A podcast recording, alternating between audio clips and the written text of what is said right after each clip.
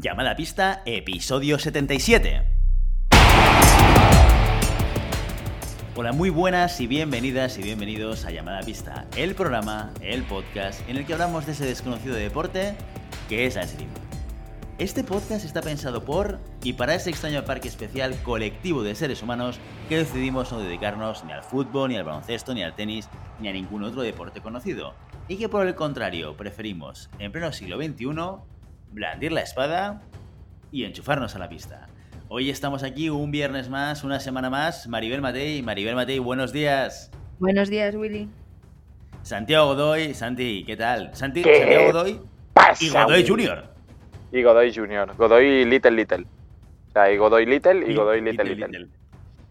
Sí, estamos aquí en la terraza con cólicos y gases y PDTs y cacas. El- la experiencia de ser padre, la experiencia de ser padre es inolvidable. La, la- el- ¿qué, qué, sabia es la naturaleza, eh? Que hace que te olvides de todo esto y que vuelvas a repetir. Es como un engaño ahí psicológico, ¿no? Natural. Willy, ¿tú que has estudiado esto? Hombre, La- si no la, la memoria- se acabaría. Claro, pero es que... Imagínate.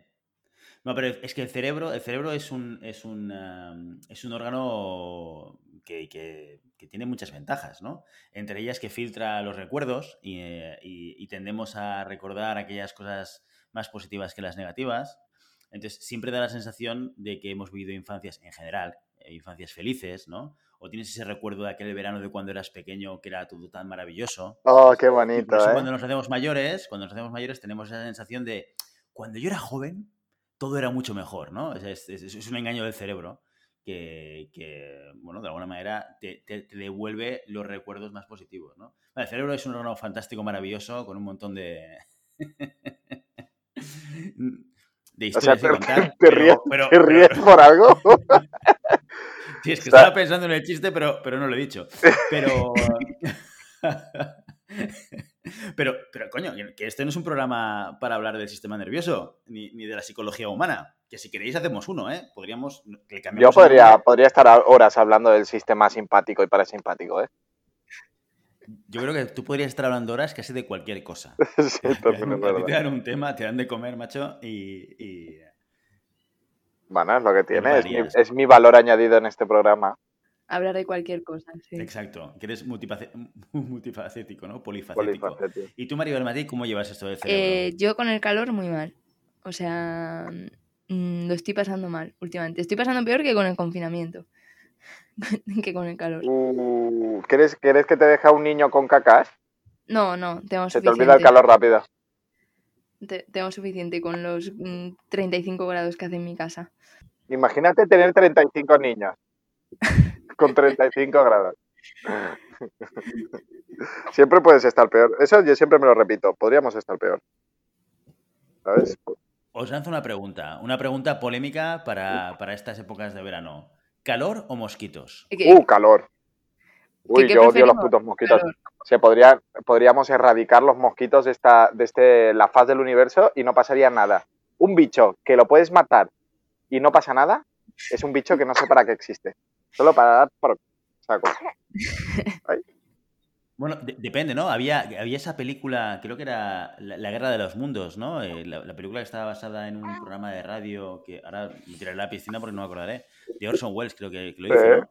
Que teóricamente los, los alienígenas morían a base de picaduras de mosquitos. No me extraña, ¿no? muero yo. O sea, yo me hubiera ido con los alienígenas, tío, de este mundo asqueroso de mosquitos. Prefiero, prefiero que nos invadan los extraterrestres a que existan los mosquitos. O sea, así te lo digo. Sí. Prefiero ser un esclavo de los extraterrestres antes de que existan los mosquitos. Imagínate a qué punto. Y sobre todo cuando estás durmiendo y oyes en tu oído y sabes, hostia, me va a picar el cabrón este. Y encima luego hace calor y no te puedes dormir. O sea, es que vienen juntos. No. Es Y- horrible. Y lo peor de repente es y dices, coño, me está picando. Pero como es de noche, no sabes dónde. Y después te empiezas a rascar y tal, y, y ahí yo me pongo muy... Yo soy el típico tarao que se levanta con la linterna del móvil apuntando a todo, a, a- a discriminación de todos y, y reventando las paredes. Pero lo mato a también, yo puñetazos, ¿eh? Con rabia, con rabia. De- ¿Para qué con la mano abierta si con un puñetazo le puedo hacer aún más daño al mosquito? Había una cosa maravillosa que utilizábamos en África, que eran eh, eh, las mosquiteras.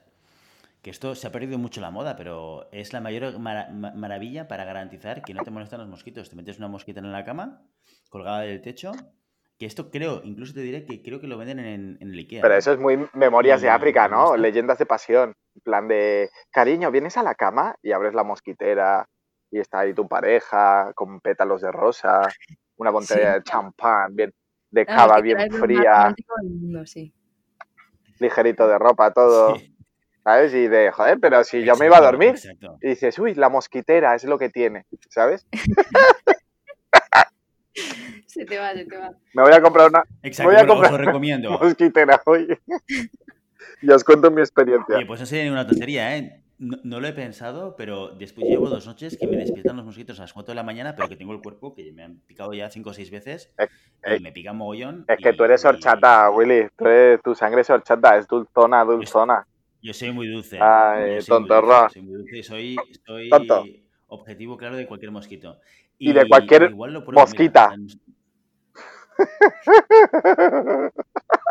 Bueno, es que ya sabes que las que pican son las, hembras, las, hembras, no los machos. Los machos son unos alelados, como en cualquier especie.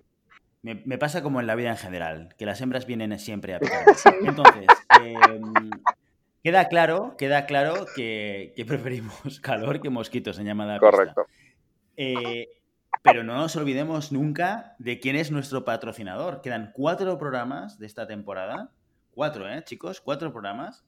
Y aquí están los NERFs para seguir apoyando el proyecto de llamada pista. Y también os tengo que decir que ya se han acabado los descuentos. Os lo dije la semana pasada. ¿eh? Oh. No sé si esto ha pasado por encima o tal. No sé si se habéis aprovechado para, comprar algunos tornillos, algunos destornilladores. Yo ya sabéis que tengo mi destornillador.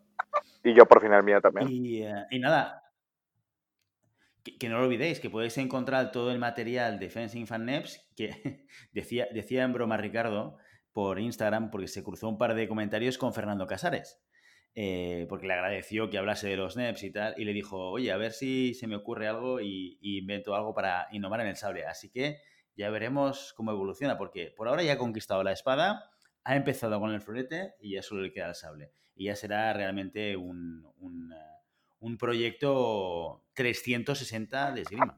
Mira, te voy a decir una cosa. Si los NEP fueran un mosquito, dejaría que me picaran. Va, eso ya es supremo, incluso por encima de mi hijo.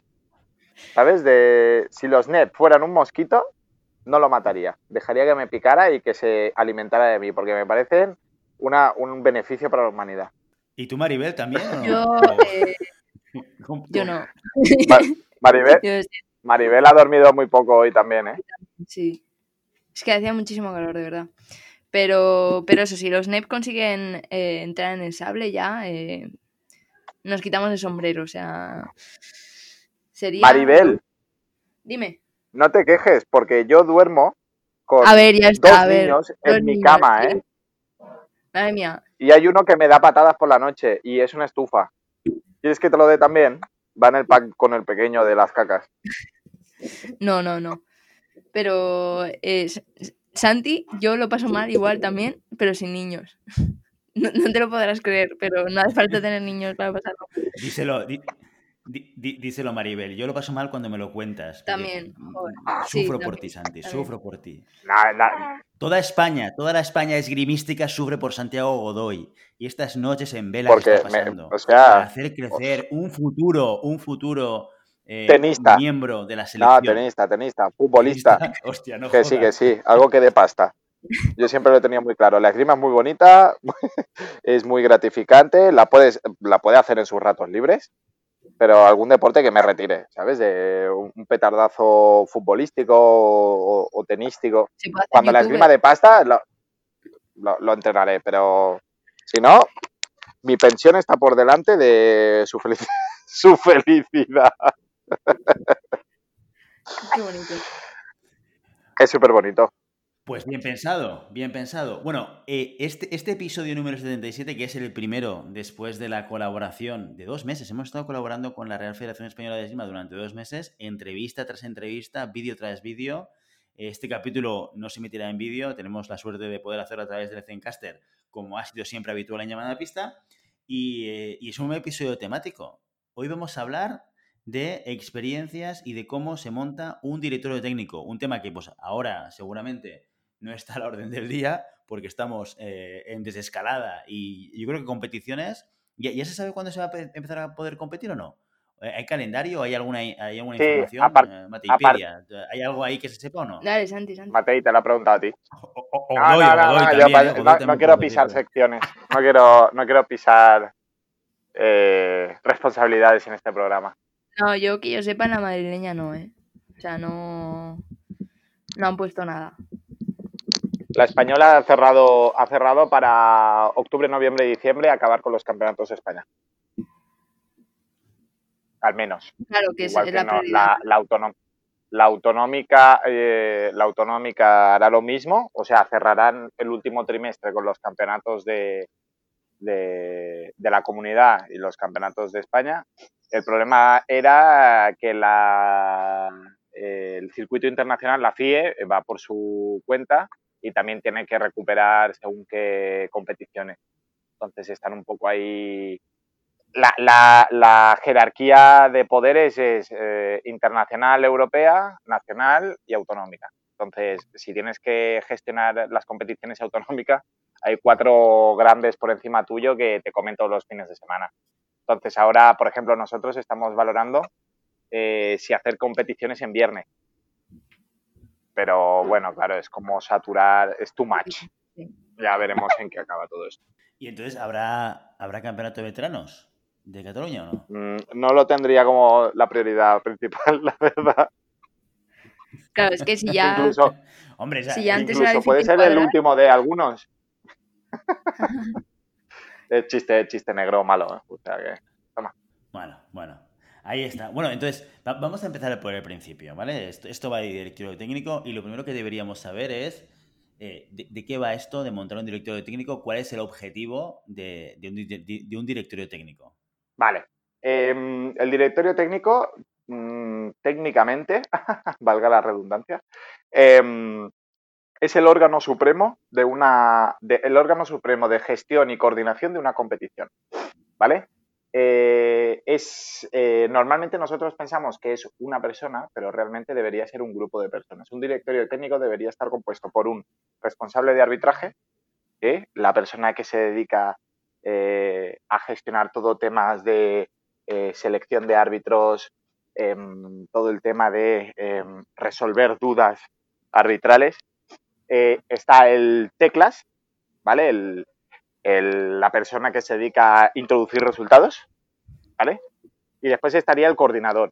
El coordinador es la persona que, bueno, un poco está por encima de todo, tomando decisiones, eh, resolviendo dudas eh, y haciendo un poco de nexo entre los organizadores y el, directorio técnico, ¿no?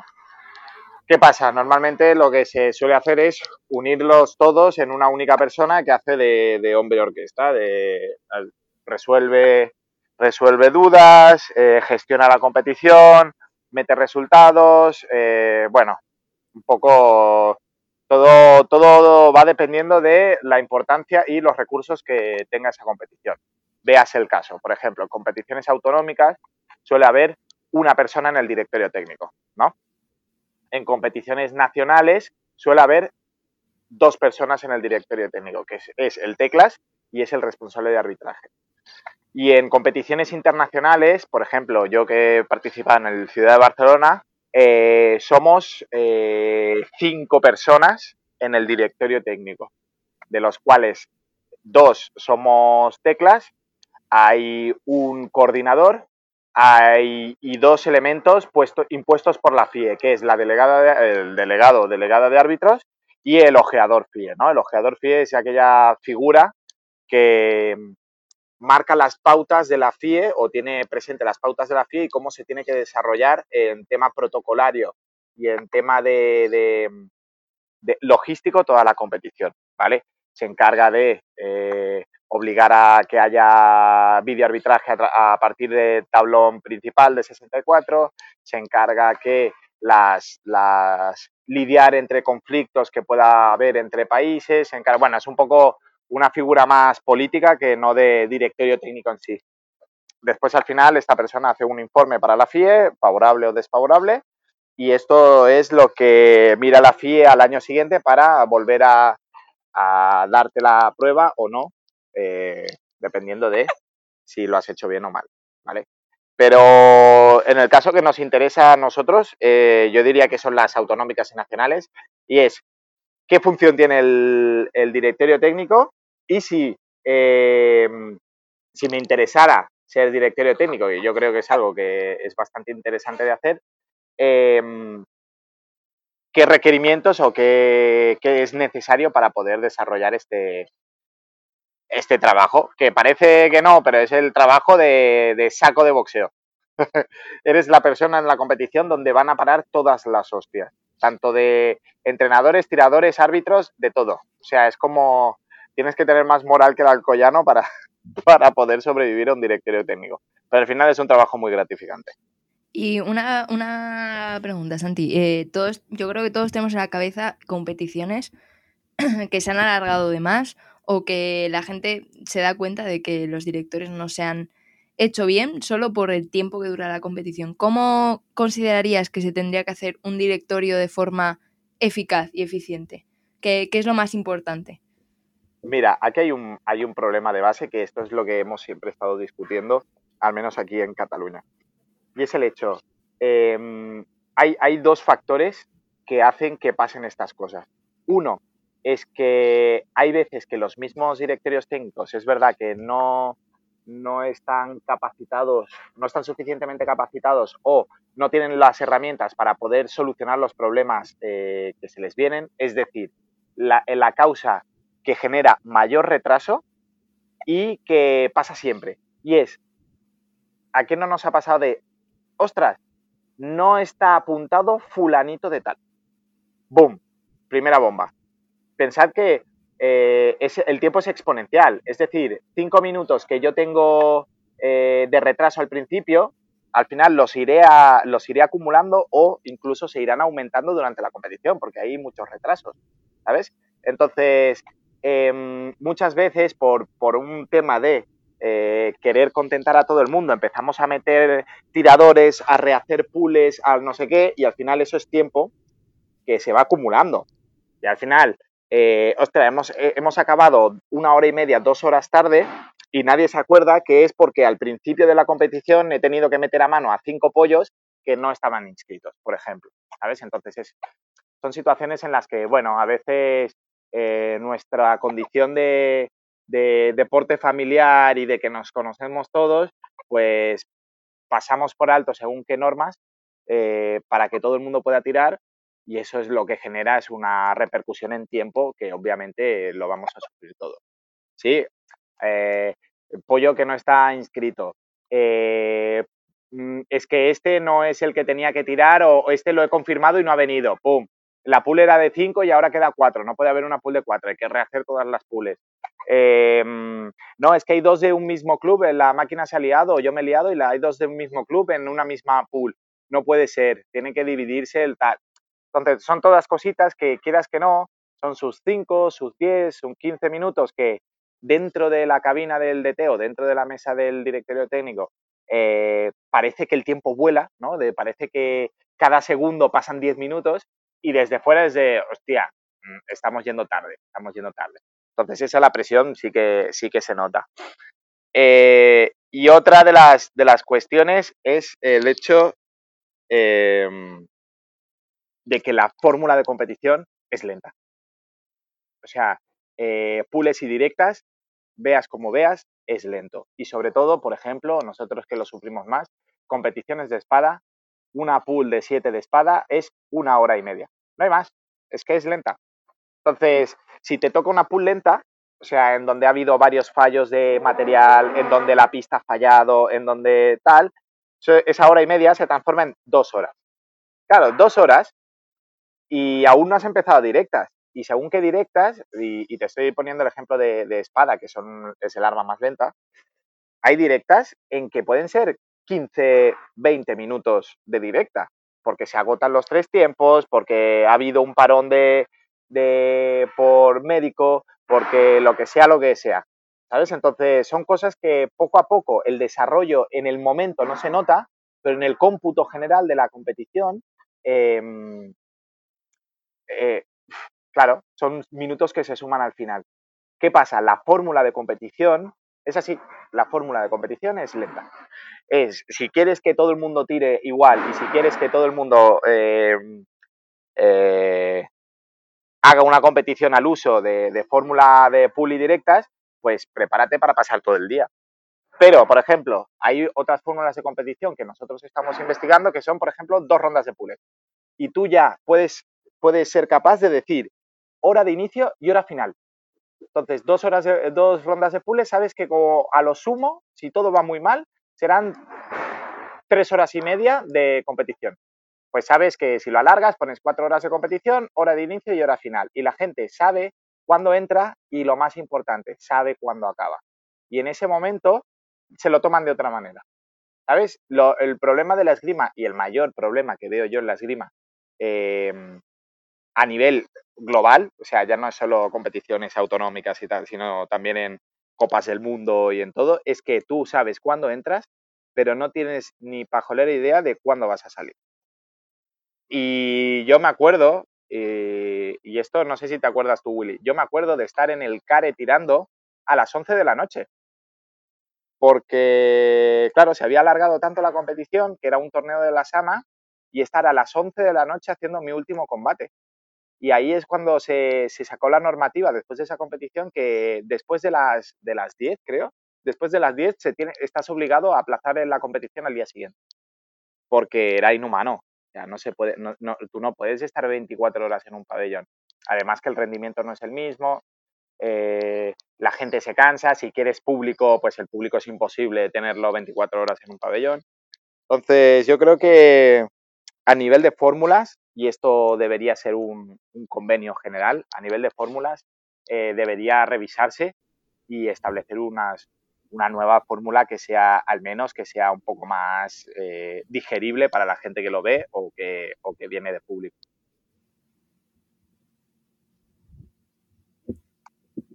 Pero estos son como problemas intrínsecos al, directorio. O sea, eh, ¿qué tiene que hacer alguien que esté en directorio para que la competición vaya lo más fluida posible? Vale. Como todo en la vida, eh, hombre prevenido vale por dos, ¿no? Entonces, muchas veces lo que nos pasa es que los directorios técnicos, por, H o por B, llegan el mismo día de la competición y no saben lo que se va a encontrar. Entonces, el gran tema es que el directorio técnico debería prepararse la competición como mínimo un día antes. Un día antes saber ya cuántos inscritos hay, saber antes la fórmula que, va a seguir, eh, eh, los horarios, establecerse unos horarios internos para él. Por ejemplo, yo cuando hago los directorios técnicos, el día anterior em, tengo como una lista, me hago una lista de todo lo que tengo que hacer eh, en cada momento. Entonces, si yo lo tengo listado, es mucho más rápido todo. ¿Por qué? Porque en caso de duda, reviso mi lista y no tengo el tiempo perdido entre que digo, hostia, ¿qué voy a hacer o qué tengo que hacer? Entonces, la, preparación de un directorio técnico es la clave de que salga bien, ¿vale? y, es la clave en la velocidad de eh, solución de problemas, que es lo que nos marcará un poco el, tema de em, el retraso. Por ejemplo, os pongo un ejemplo que muchos de aquí lo conoceréis porque nos vimos allí. El San Jordi el trofeo San Jordi que hicimos en, Barcelona tuvo un retraso importante. Tuvo un retraso importante eh, por dos razones. Una, porque había un, chico de un guiri, un extranjero, que dijo que iba a llegar y no llegó. Entonces, ya intentando avanzar la competición, o, perdón, intentando retrasar la competición lo máximo posible para que pudiera llegar, eh, atrasar ese, scratch, ¿no? Eh, te hace que te acumule el tiempo dentro de lo que es la preparación del inicio de la competición. Y otro es que teníamos el sol. Entonces había pistas en las que no se podía tirar eh, por un tema de sol. Entonces hay cosas que, son impepinables, que no podrás hacerlo. Pero que eh, si vas jugando después, a ti te dicen, no, tengo 10 pistas para tirar. Eh, porque las otras 5 las utiliza sable y las otras 5 las, las utiliza florete pues si yo tengo más, mm, más o menos un poco dominado el, tema de la logística, pues sé que cuando hay una pista libre de florete, pues meto un asalto de espada o uno de sable y voy eh, eh, ¿cómo se dice esto? Voy, em, cuando haces mejor tus recursos, voy optimizando los recursos, voy los, optimizando los recursos de que dispongo, ¿sabes? Entonces, el tema de un directorio técnico, yo para, para que sea un directorio técnico top, tiene que ser, uno, eh, prevención, es decir, tenerlo todo bien atado y todo lo que puede pasar y tenerlo todo bien planificado. Y dos, un tío dinámico, un tío proactivo, que no se quede con el, el hostia, pues vamos tarde. Bueno, mala suerte. No, hostia, vamos tarde, vamos a ver qué puedo hacer para recortar tiempo. Voy a sacar pistas de donde no las tengo, voy a unificar combates, por ejemplo, una de las chorradas, que parece una chorrada, pero en vez de dar un combate a los árbitros, voy dando de dos en dos.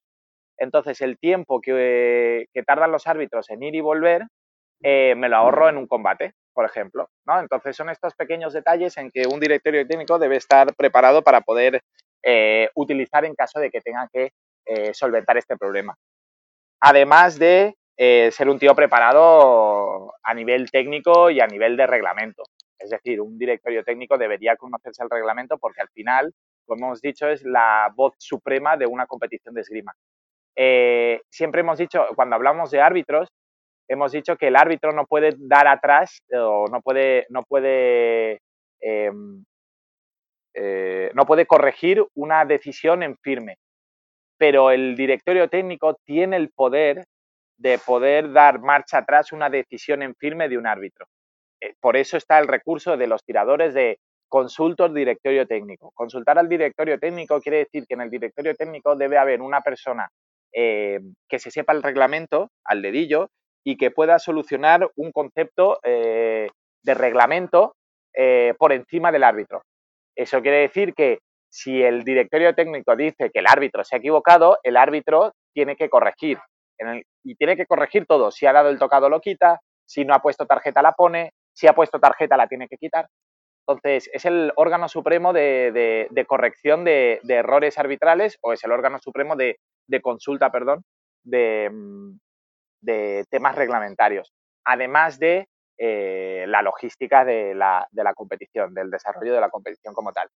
Em, si yo hice un, una, un llamamiento a que los árbitros eran eh, el elemento fundamental de una competición, porque debemos darle ese poder de, autoridad que, en principio, a priori, yo veo que no tienen, el directorio técnico debe tener esa, esa sangre fría y, y ese saber estar de toda la responsabilidad de la competición al final recaerá sobre él toda la competición, ¿vale? Entonces, sí que es verdad que tiene que ser una persona que, uno, soporte bien la presión, eh, dos, como he dicho, sea una persona activa y tres, sea una persona precavida en el sentido de poder avanzar el máximo de, problemas posibles para darles una solución antes de que pase. Si no pasa, perfecto, y si pasa, pues es un, ya los tendrá más, más o menos eh, en mente.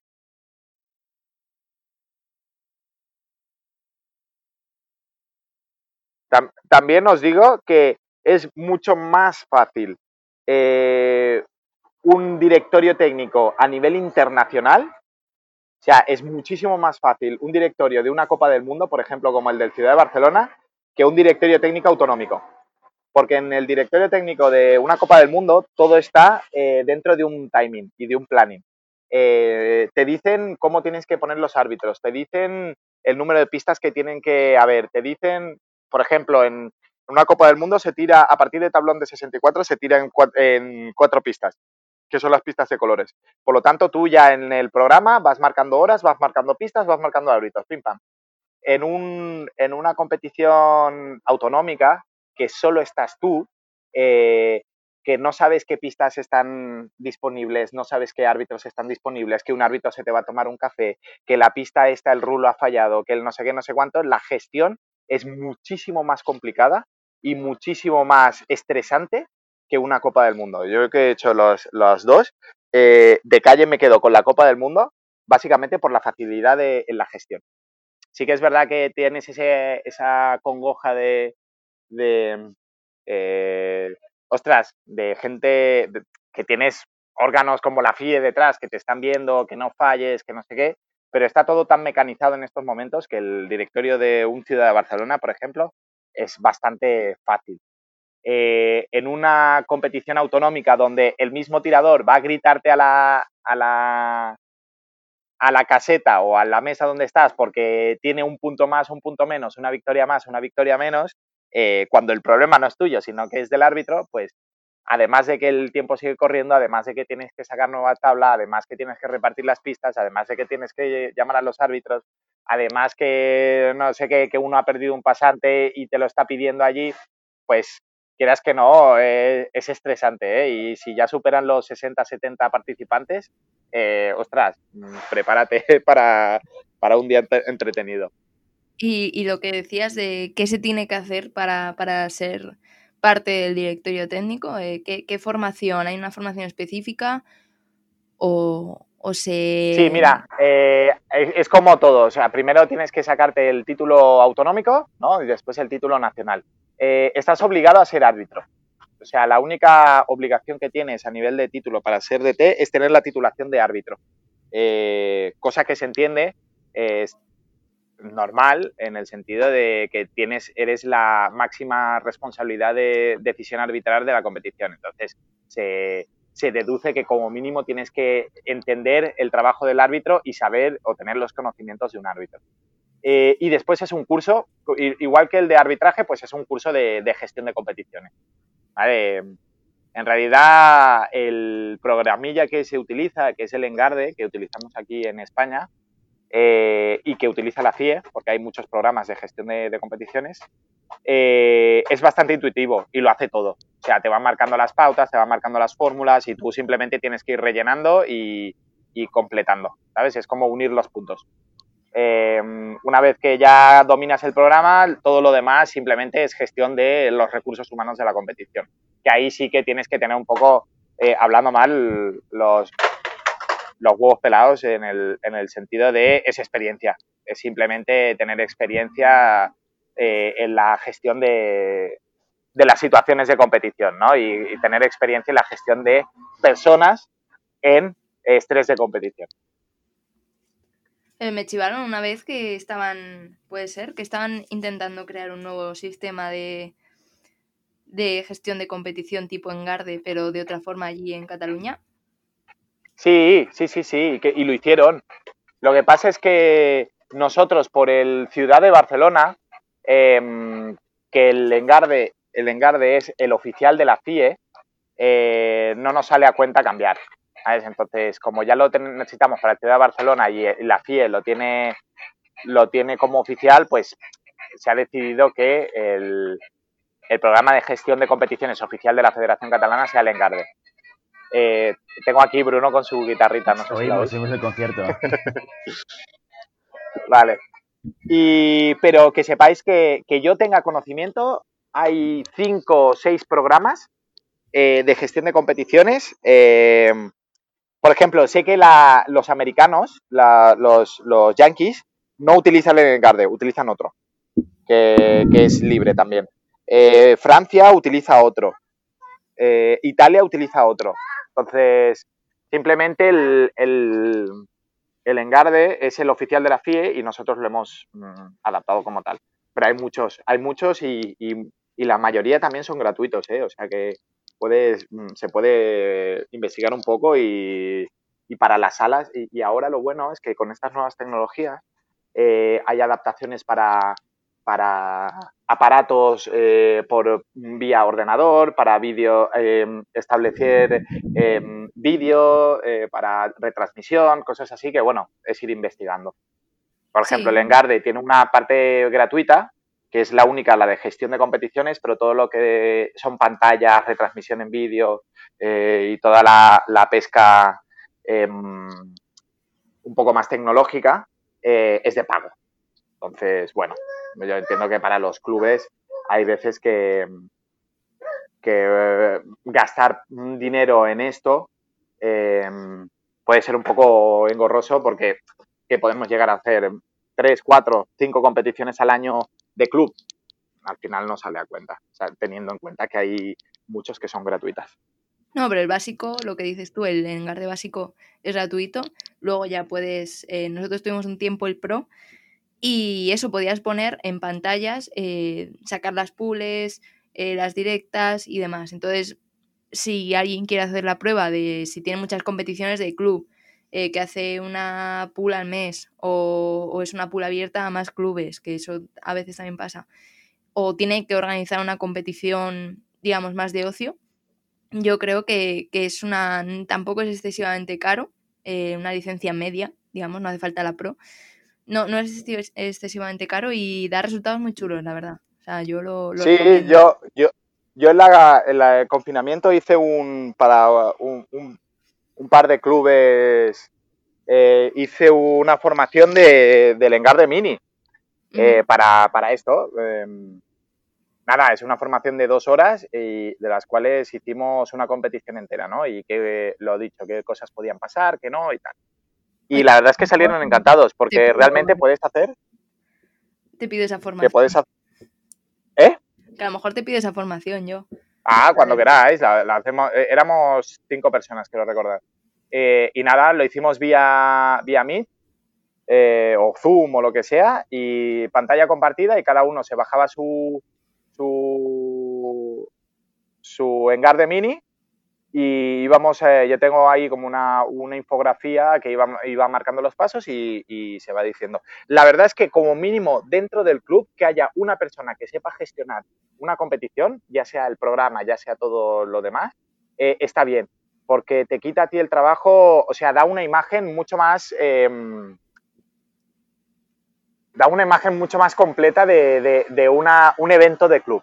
Es decir, no es lo mismo hacer una pool donde yo voy apuntando en una libreta que, por ejemplo, yo en la sala eh, puse una pantalla, eh, los padres iban, eh, iban comprobando los resultados en la pantalla porque había enchufado el ordenador a la pantalla, iba introduciendo los datos en el, en el engarde, iba duplicando la pantalla. Bueno, son cosas que o puedes hacer una competición, sin más, o puedes hacer una experiencia de, competición, ¿no? Y los niños que tengan que ir eh, a, comprobar los resultados también. Se pueden hacer muchas cositas que, no cuesta nada y que a nivel visual vende muchísimo más, sobre todo en tema de club, ¿sabes? de que no están acostumbrados a, al ambiente de competición, pues llevar el ambiente de competición a, a, cualquier eh, evento que puedas hacer dentro del club. Ya sean niños, por ejemplo, la última que lo hice eran con niños de 6-7 años los padres encantados de ver los resultados en, las pantallas, los niños que les tienes que los niños que les tienes que, mm, ir explicando qué es cada número y tal. Entonces ya tiene una forma, un, elemento formativo también. Eh, bueno, mm, y todo esto a raíz de un, directorio técnico, ¿no? O, del conocimiento del directorio técnico. Yo creo también que es un, elemento de, de, divulgación ¿no? y, de, y, de, enseñanza porque tienes los conocimientos de para qué funciona, o sea, por qué, para qué funciona un índice, ¿sí? Para qué funciona un coeficiente, para qué son todas estas cosas que un DT lo tiene que saber y que muchos tiradores no saben, qué son estos numeritos que salen después de, una pool, ¿no? ¿Por qué tengo números en positivo o números en negativo? ¿Qué es la, el número en fracción? ¿Qué es? Entonces son muchas cosas que no les damos importancia, pero que tienen su sentido y que tiene un sentido para un directorio técnico porque lo tiene que conocer, pero que de verdad también deberíamos saberlo todos, ¿no? Es como eh, quien juega al fútbol y no conoce el gol average. ¿Por qué el gol average? Bueno, es el número de goles, tal, los goles en casa, eh, los goles fuera de casa cuentan doble. Bueno, pues esto es lo mismo. Eh, no es lo mismo. ¿Qué diferencia, y esto lo sabe, bueno, relativamente poca gente, qué diferencia hay entre una pool de 5 y una pool de 6? ¿Por qué en la pool de 5 el, eh, es mejor o peor porque la pool de 6 es mejor o peor, ¿sabes? Es como, bueno, eh, varía el índice, varía el, coeficiente de, tocados y eso hace que varíe tu posición dentro de la pool. Y son conocimientos que eh, se dan todos en un directorio técnico. Oye, pues muy bien. Yo, tengo una última pregunta ya para cerrar, que ya sabéis que a mí una de las cosas que me preocupan siempre en todo esto es eh, el tema dineritos. Todas estas funciones que son tan necesarias para que una, competición funcione correctamente y en su tiempo y tal, ¿están remuneradas? ¿Las paga las federaciones eh, o, hay una parte que sí, una parte que no, o depende del tipo de competición? Todo, hay un baremón, hay un baremón de, competiciones, es decir, la importancia de la competición es curioso, porque para mí eh, la importancia de la competición no responde al, trabajo de la competición, sino al, nivel al nivel de, del órgano organizador, si valga la redundancia. Es decir, una, ya lo he dicho, una competición autonómica que puede que sea mucho más eh, complicada en tema de logística porque estás tú solo, se paga menos que, por ejemplo, una competición nacional en donde hay dos personas eh, y el trabajo puede que sea más, más fácil. ¿Qué pasa? Lo que se paga es la responsabilidad, el cagarla, ¿sabes? Entonces, eh, no es lo mismo, no es la misma responsabilidad liarla en una liga catalana, por ejemplo, que en un campeonato de España, ¿sabes? Entonces, al final, el, valor eh, económico no está supeditado al trabajo, sino a la responsabilidad de la competición o la responsabilidad implícita en la competición. Se paga. Es más, cobran más que los árbitros. Por ejemplo, eh, no sé si estará más, bien o más mal pagado. Ahora no tengo la, el precio en la cabeza, pero creo que eran unos 80 euros. Espero que les paguen más que a los árbitros, sí. Sí, le pagan más a los árbitros. Eh, dentro, dentro y todo que está mal pagado, ¿eh? a, mi, a mi entender, porque es mucho trabajo. Es mucho trabajo en este sentido. Pero bueno, poco a poco, como se han ido exigiendo más responsabilidades, el precio ha ido aumentando, ¿no? Porque ya no es solo llevar la competición, es saber un poco de eh, duplicar pantallas, es un poco el trabajo de poner podios. Claro, es el hombre orquesta. En realidad, el directorio técnico en una competición autonómica es, es la persona que va corriendo de un lado a otro, poniendo podios, poniendo eh, roll-ups, eh, llamando a tiradores, poniendo muchas veces los resultados en papel, después sacándolos en pantalla, resolviendo dudas. Entonces, también es verdad que hay un momento, por ejemplo, durante la pool, que es una hora y media donde estás mano sobre mano. ¿sabes? Porque no hay, no hay nada, simplemente se está desarrollando la competición. Pero sí que hay momentos en donde es, el trabajo acumulado es tanto que parece que no te dan los minutos. Bueno, si lo tienes más por la mano, pues ese trabajo acumulado se hace más llevadero. Si no, pues, pues te verás en una situación que no se la deseo yo a ninguno y mira que las he pasado, ¿eh? Eh, esa situación en la que te quedas en blanco y la gente no hace más que acercarse al directorio técnico de, oye, ¿qué pasa? ¿Qué tal? Y tú no sabes qué hacer y claro, no sabes qué hacer y el tiempo va pasando y eso se va acumulando y sabes que vas a salir más tarde aún. Y bueno, es una situación que la tenemos que vivir todos para, para curtirnos. Oye, y una última pregunta, Santi. Eh, referente a toda la parte más tecnológica, ¿no? De la gestión de, una, de una competición. Tú dices que aparte de la Engarde hay otros sistemas. Yo la verdad es que lo desconocía, yo conocía la Engarde porque, bueno, era el que había visto toda la vida. Y, referente al tema de formación, eh, ¿hay formaciones? ¿Hay algún sitio donde se pueda ir a eh, aprender cómo funciona la herramienta? Porque entiendo que, que, un mínimo de formación debes, debes necesitar o debe venir muy bien, ¿no? Para utilizar bien la herramienta cada herramienta tiene su, página web asociada eh, con sus tutoriales. Em, ¿Qué pasa? Los tutoriales solo te... Es, claro, al final esto es lo que pasa. El directorio técnico no es solo el programa. ¿vale? Al final el programa es una herramienta que utiliza el directorio técnico, pero el directorio técnico es mucho más. El programa en sí es trastearlo. es verdad que, por ejemplo, el Engarde tiene tutoriales, videotutoriales, tiene, tiene documentos escritos. La única, la, única putada en realidad es que están en francés o en inglés. O sea, en castellano eh, no, no, no, existe. Todo y que el programa está en castellano también. Tiene como una ristra de 20 lenguajes y uno de ellos es el castellano. Em, pero que al final no es más que quien se instala una aplicación nueva en el móvil y, hostia, a ver qué es esto, y esto lo no sé qué, y a ver cómo puedo hacer esto y cómo puedo hacer lo otro. Sí que hay estos tutoriales, sí que hay esta formación. No es una formación tal como un curso eh, con X horas, sino que es más un poco el, hecho de, bueno, mm, sin más, probar el programa y hacerlo. Eh, dentro de los cursos de directorio técnico que se hacen, por ejemplo, el que se hace aquí, eh, lo que hacemos es enseñar a utilizar el programa y además de enseñar a utilizar el programa, eh, de, derechos y deberes de, los DTs, ¿no? De montaje, desmontaje, protocolos, eh, preparación previa, preparación post, es decir, después de, aquí en Cataluña, por ejemplo, después de cada competición se hace un, se hace un documento con todos los resultados que se colgarán en Internet, que después la gente podrá consultarlos en Internet, ¿vale? bueno, es un poco, el programa es la herramienta, pero el DT es todo, es todo en general.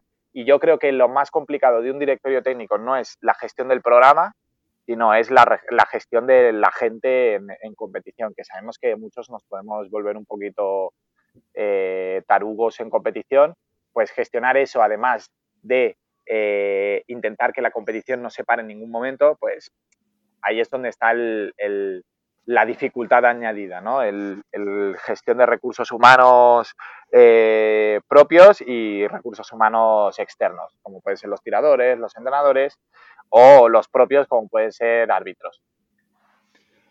Muy bien, oye, pues hoy episodio temático de llamada a pista. Maribel, ¿tú recordabas esta versión tan seria de Santiago Godoy? No, la verdad es que hace tiempo que no lo veíamos tan didáctico. Le echábamos de menos. me estoy, me estoy preparando para el curso de entrenadores. Eso, eso. Quien eche de menos a Santi en esta faceta, que sepa que se puede apuntar. ¿Todavía se pueden apuntar al curso de, entrenadores? ¿Sí, de entrenadores o no? No, ya, no. Ya no, ya no. Pues, eh, teníamos que haber hecho algún CTA. se ha acabado el, periodo. Hombre, en los últimos programas. Bueno, que sepáis, Santi Godoy va a ser profesor de, de la formación de, de, entrenadores que se va a dar en Barcelona en las próximas semanas, ¿no? A finales de, de julio, ¿no? Tercera semana de julio, por ahí, ¿no? Correcto. Y ahí tendremos a la versión más seria y, eh, más didáctica, como ha dicho Maribel. Ay, pero yo soy, en, realidad soy un tío muy serio, ¿eh? Yo, soy un tío muy serio, en realidad. Yo en mi casa no soy como un, robot. Es llamada pista que me, saca ahí el... Por lo menos cuando... Sí. Llamada pista es el que me saca el suquillo este, bueno. Exacto. Muy bien, oye, pues chicos, hasta aquí nuestro episodio de hoy. Como siempre, queremos invitaros a que os pongáis en contacto con nosotros, nos deis vuestra opinión y nos digáis si queréis que leemos de algún tema concreto o si tenéis alguna pregunta. Lo podéis hacer a través de redes sociales. Estamos en Facebook, estamos en Instagram, estamos en Telegram con un grupo en el cual compartimos muchas cosas y también lo podéis hacer a través de la página web llamadapista.com barra contacto. Y si el contenido de este podcast te gusta, no te olvides suscribirte, compartir este episodio en cualquier red social, darnos 5 estrellas en iTunes y comentar lo que quieras tanto en iVoox como en Spotify. Muchas gracias por todo, por tu tiempo, por tu atención y por tu interés en este maravilloso deporte que es la esgrima. Nos escuchamos la semana que viene. Hasta entonces. Adiós. Adiós, adiós.